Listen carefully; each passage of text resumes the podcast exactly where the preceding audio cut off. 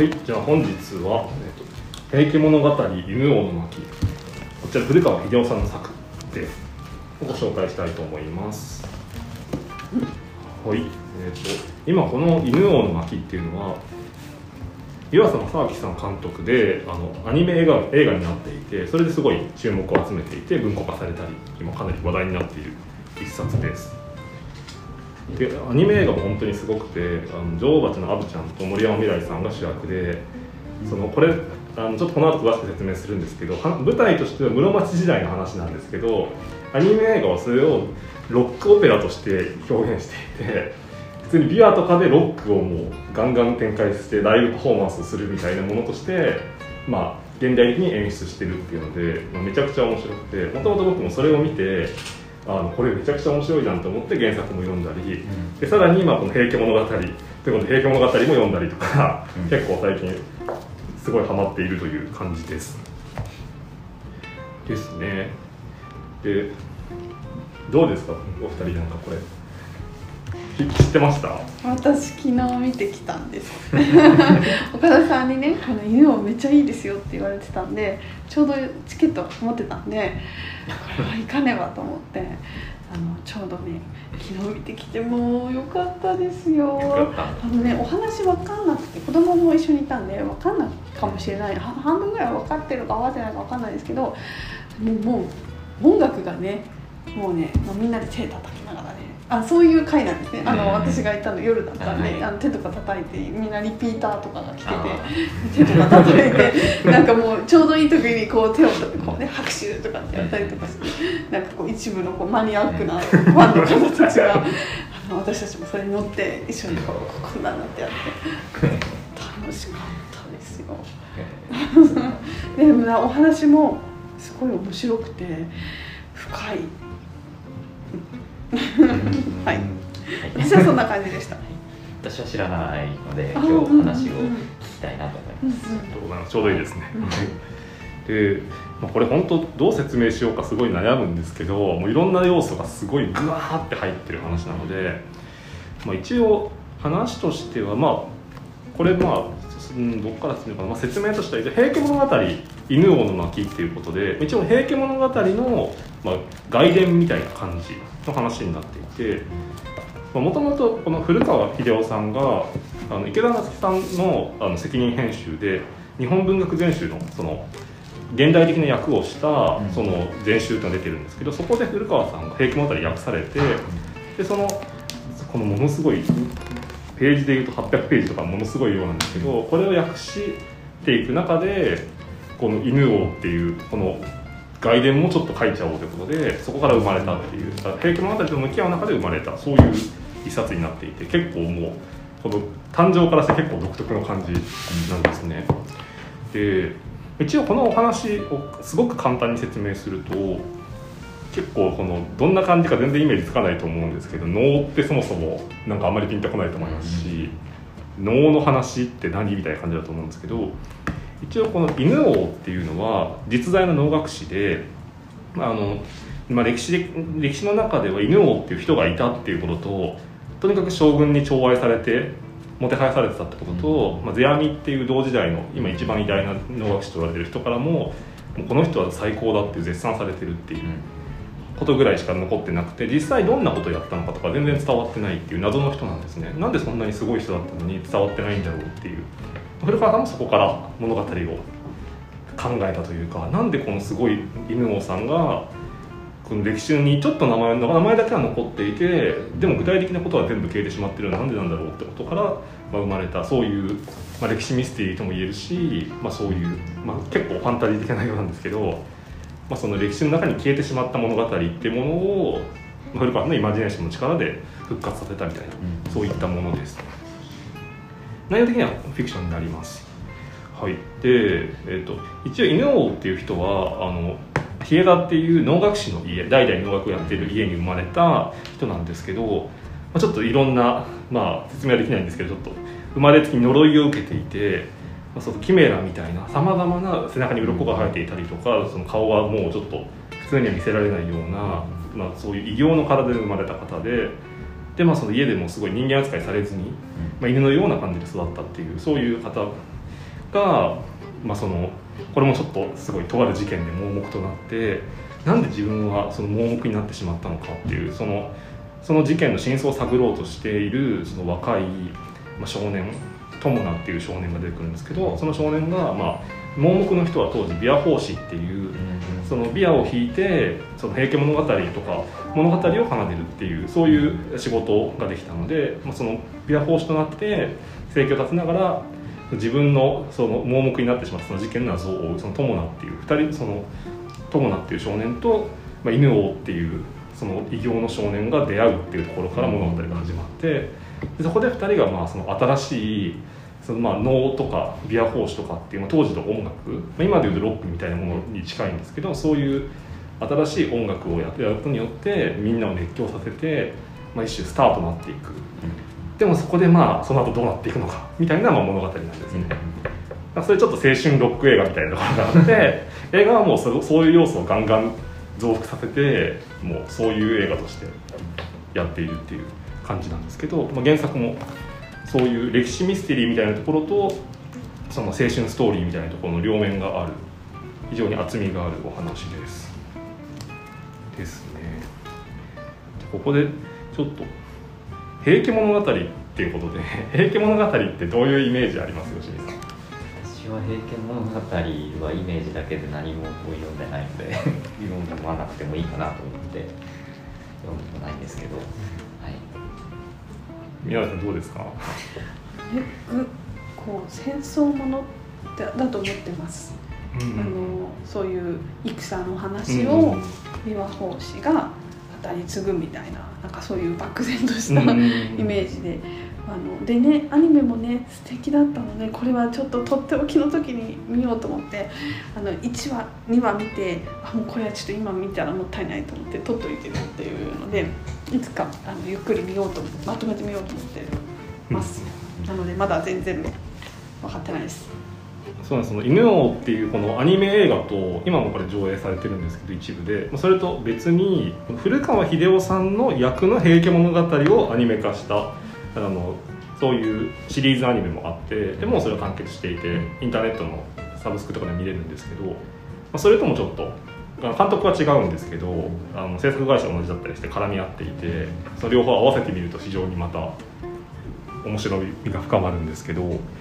そうなんです。この「平家物語」って僕ももともと僕は結構その古古典って結構好きで「源氏物語」とかかなり興味あったりあと世阿弥がすごい好きで世阿弥の能とか結構読んだりとかしてたんですね。なんかあれですけどその文章で読んだり実際の、まあ、今の現代の能楽師がやってるのを見たりとかそういうのもあってもともと能楽には興味あったんですけど「平家物語」ってあんまりそんなになっていう感じでやっぱり宮台さんと同じで戦争の話っていうイメージであんまり戦争とかちょっといいかなっていう感じだったんですけど実際に「平家物語」今そのアニメを見たり実際に「平家物語」古川さんの役のものを読んだりとかしていると実はあんまり戦争の話がメインじゃないっていう。ことで最初の3巻ぐらい戦争あんまり出てこなかったりその合戦っていうのはあくまで一部であって全体としてこの「平家物語」がやっているのはあくまでその平家っていう最初は武士だったのにもう本当に貴族となってもうそのそのこの世の映画を極めるとこまで行ったけれども滅びてしまったそういう一族の、まあ、ファミリーヒストリーだし、まあ、そういうその平家を通してその人間の生きるとはどういうことなのかとか、まあ、そこでの救いとは何なのかみたいな、まあ、すごくそういう哲学的倫理的な宗教的なテーマみたいなものを、まあ、問うっていうような結構内容で。まずその戦争ものっていうイメージとちょっと違うってことですね。で犬王は結構その戦争に関するものをやってるんですけどやっぱり基本的にはその戦争とはちょっとまた違うアプローチになっているんですね。でちょっとそうですねえっ、と一つまず面白いところとして「平家物語」っていうのは「源氏物語」とかとは違っていろんな人が書いた物語なんですね。源氏物語っていうのは基本的には紫式部っていう人がその書いた。その意味ではそのドストエフスキーが小説書いてみたいと同じような感じ。でその個人一人の人が作り出した世界観なんですけど「平家物語」はもともとはそのいろんな歴史ってまあよく考えてみるとすごい不思議だし今と違っても基本的にそのどうやって歴史ができてきたのかってとても不思議だと思うんですよね。そのなんて言うんでしょう。どこにそれって書かれてたのかっていうと誰かが基本的には目で見たでそれをちょっと後になって文章に書いた。とかそういうものを集めてできてきたのが歴史なのでそもそもそれって絶対に嘘とかもあるしこ敵のあのこっち陣営の人源氏陣営の人から見たそのことと平家陣営の人から見たものと全然関係ない人から見たものと全部違うかもしれないし本当にその人それぞれ語り手それぞれによって歴史ってまあ別々のもの。でそれをだんだん寄せ集めてできたのが歴史なんですけど平家物語は、まあ、そういう歴史っていうものをベースにしつつしかもこれが物語なので編集されてるんですねすごく。だから多分現実はこの人はこういう人だったけど物語上こういうふうにした方が面白いからとか分かりやすいからっていうんで性格変わってたりとか、まあ、かかなりそういう作者によっていろんな演出がなされていたり構成が変えられてたりとかするっていう側面があるっていうことで。でもじゃあ作者って誰なのかっていうとそれも一人じゃないいろんな人が考えてこの物語っていうものが作られてたっていうことでその古川さんとかもそういうところに非常に興味を持っていてやっぱり一人の声で語られた物語じゃなくていろんな人の声で語られた物語だっていうところ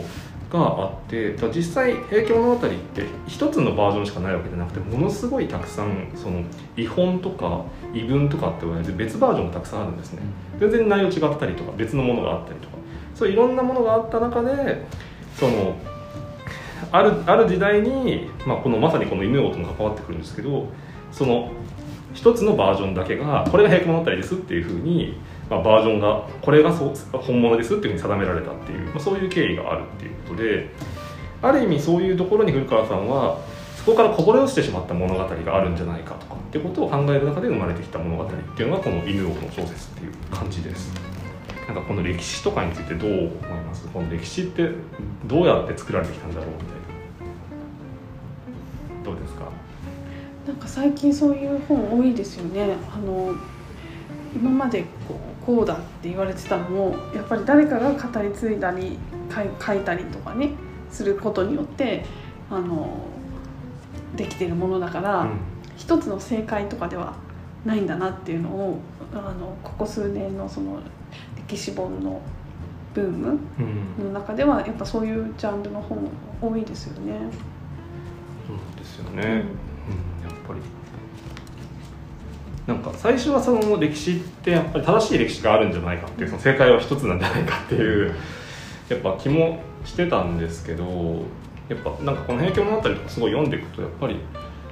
なんかそのなんというかそのやっぱ歴史と解釈ってやっぱり切り離せないなっていう事実と解釈が別々にあるわけじゃなくてやっぱりどういうふうにそれを受け止めるのかってところがあってその物語語れることができるなっていうのはやっぱりあるなと思って。だからなんかそこはそのピュアな事実を求めるっていうよりは昔の人は何でそういうふうに物語ろうとしたんだろう。そこから何を見ようとしたんだろう得ようとしたんだろうってところを見るとやっぱり面白いな語り方もある歴史というかっていうのは「平家物語」ってすごい結構びっくりしちゃうようなことがたくさん書いてあって、うん、一つの出来事に対してそれがどういう意味なのかっていうのが別の解釈がたくさん書いてあったりするんですね。だからこの話この物語自体も別にその一つだけの正解が書いてあるわけじゃなくてこのある人はこういうふうにこれを読み解いているとかっていうのがいきなり書いてあったり本当にその多重的でその多性的でいろんなものが絡み合っている感じでなんかそういう中でこの、まあ、犬王の巻っていうのが、まあ、生まれてるんですけどそうですね。じゃあこの犬王の巻これちょっとどう面白いのか説明するのがすごい難しいんですけどとにかくもう圧倒的なエネルギーがあるものなんですね。でまあそれを映画では音楽で表現してるんですけどこの古川さんの小説の方では文体で表現されてるんですね。文体がとにかく速いスピード感がある文体なんですね。ちょっと見ていただくととにかくその一文が短いんですね。一文が大体その一行の中で切れたりみたいなもうとにかく短い。そのすごい畳みかけるように短い文章をバーって重ねていくっていうスタイルで、まあ、この小説なんですけど全部これは語りっていうことになっていて、まあ、ある琵琶法師がこの物語を語っているっていうそういうイメージで書かれています。であの平家物語のもともとの方のあの古川さんが訳した役でもあの語りっていうイメージで全て訳されていて「なんとかなのでございます」とかその語り口調で訳されていて基本的にはこのこの「平家物語」の役のイメージってものを重ね合わせつつこの犬王の巻も生まれています。でこのとにかくスピード感この文体のスピード感とこの2人の若いあの少年たちが、まあ、凄まじい速度でその当時のスターダムを駆け上がっていく姿っていうのが、まあ、かあの重なる感じで、まあとにかくこのスピード感っていうものにすごいわーっていう高揚感がある感じで読んでいてそこはすごい面白いなっていうところがあります。ただ一方でこの小説でやってることっていうのがとても面白くて基本的にはこの犬王っていうこの能楽師が、まあ、平家物語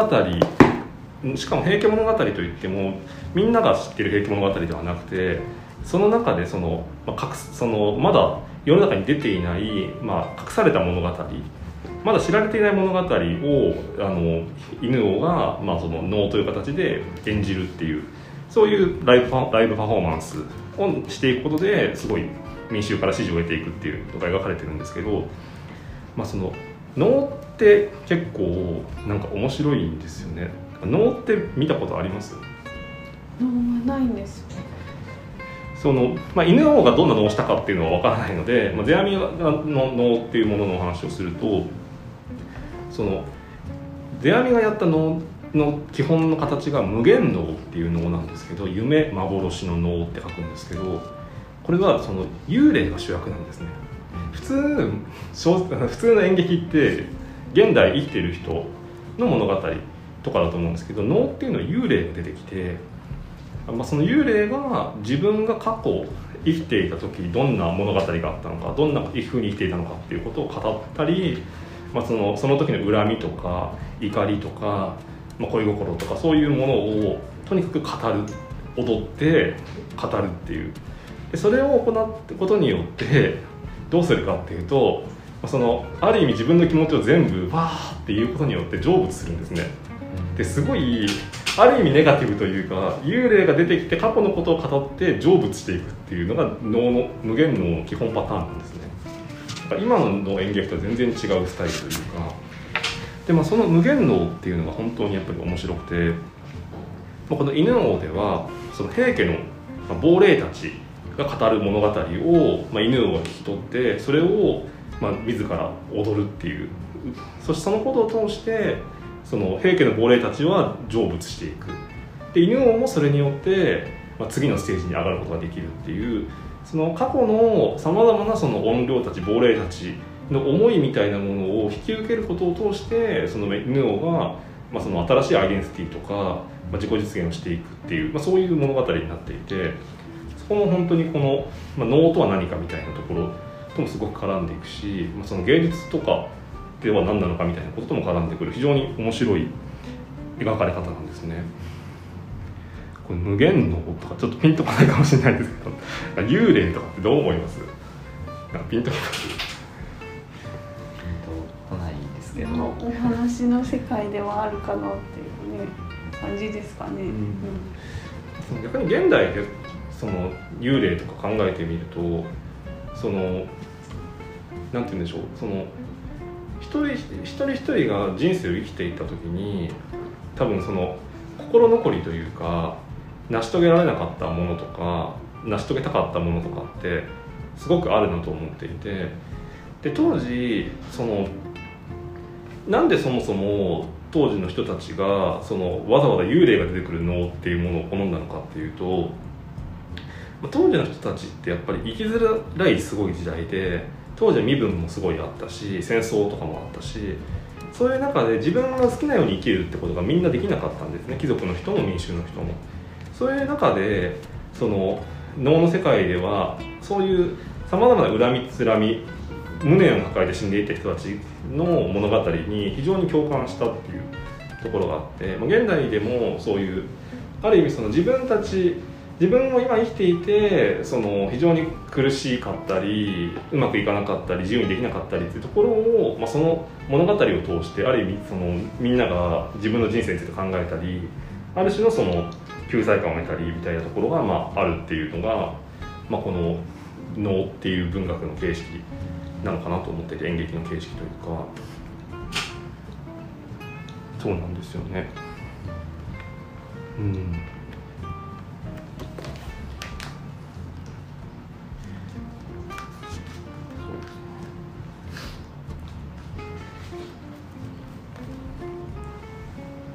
この今回この「平家物語」のこの「犬王の巻」っていうのは犬王の巻だけその時間が違うんですね。平家物語はその鎌倉時代が始まる前の平安時代末期のお話で犬王と巻はその室町時代の話なので平家物語のその、まあ、外伝みたいな形で書かれてるんですけどこれだけはまあ時代が違うから平家物本来平家物語の中に入らないものなんですけどもちろんそこもすごい面白いなと思っていてこの「平家物語」この犬王の巻はそのある意味この「平家物語」っていう物語を語る人の物語なわけでその物語の中に物語があるわけじゃなくてその物語を語っていくということ自体にも新しい物語が生まれていくっていう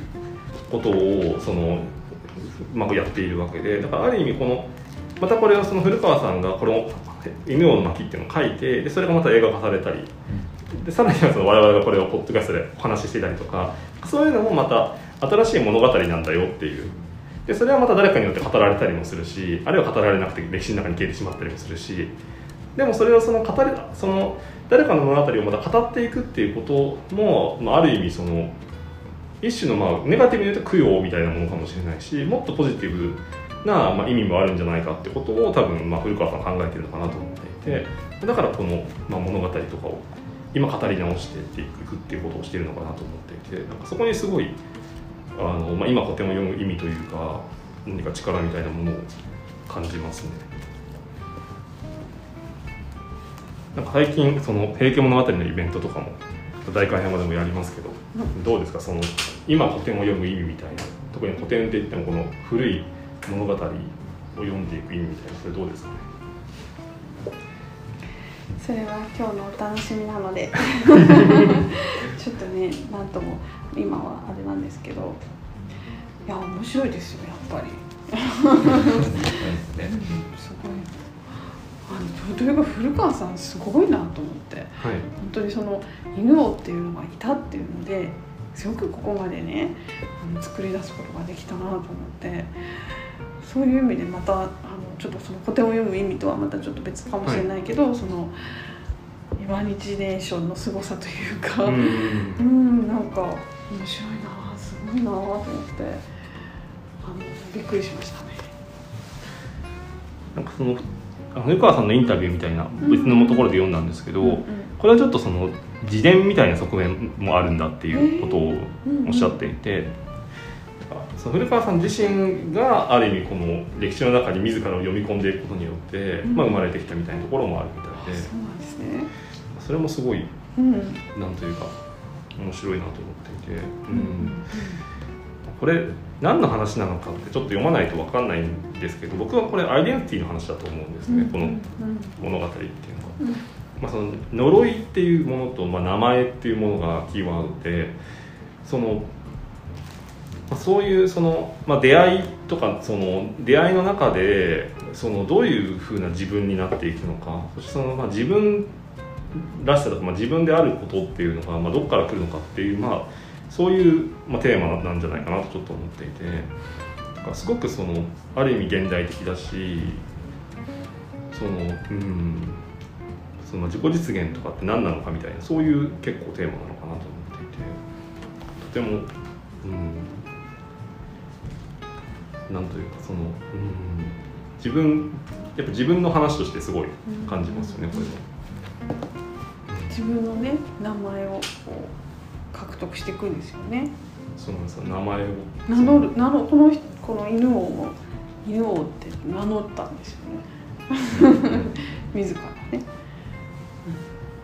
自ら名乗ることによって、まあ、その自らになれるしその人生に対してそのある意味その呪われて生まれてその世の中に対して反抗することしかできなかった犬王が自らの名前を名乗るってことによって、まあ、自分の人生っていうものを自分のものにできるというか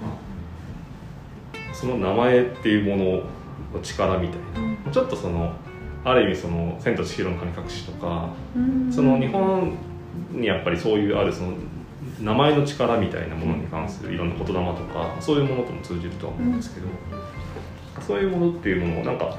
そういう信仰がありますよねっていうことじゃなくてもっとそのリアルにあそこ生きるっていうことってそういうことだよなっていう名乗るとか名前とかの力っていうなんかその信仰みたいなものじゃなくてリアルな人間のドラマとしてすごいこれを読んでるとピンとくるなというふうに思いましたね。すごいバッチリな説明でしたよ。そうですその通りの素晴らしい。いやこれ見た方がいいですよ。ままだねもうね結構やってないんですけど夜とかになっちゃうけどやってるとこあるんでよかったら皆さんもこう手を叩きつつねこうやってね盛り上がって見るといいと思います。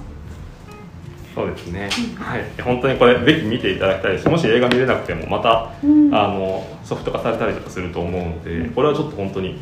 ここい今年やっぱ見て見た映画の中でもダントツですごいグッとくる映画でした「平家物語」アニメも合わせて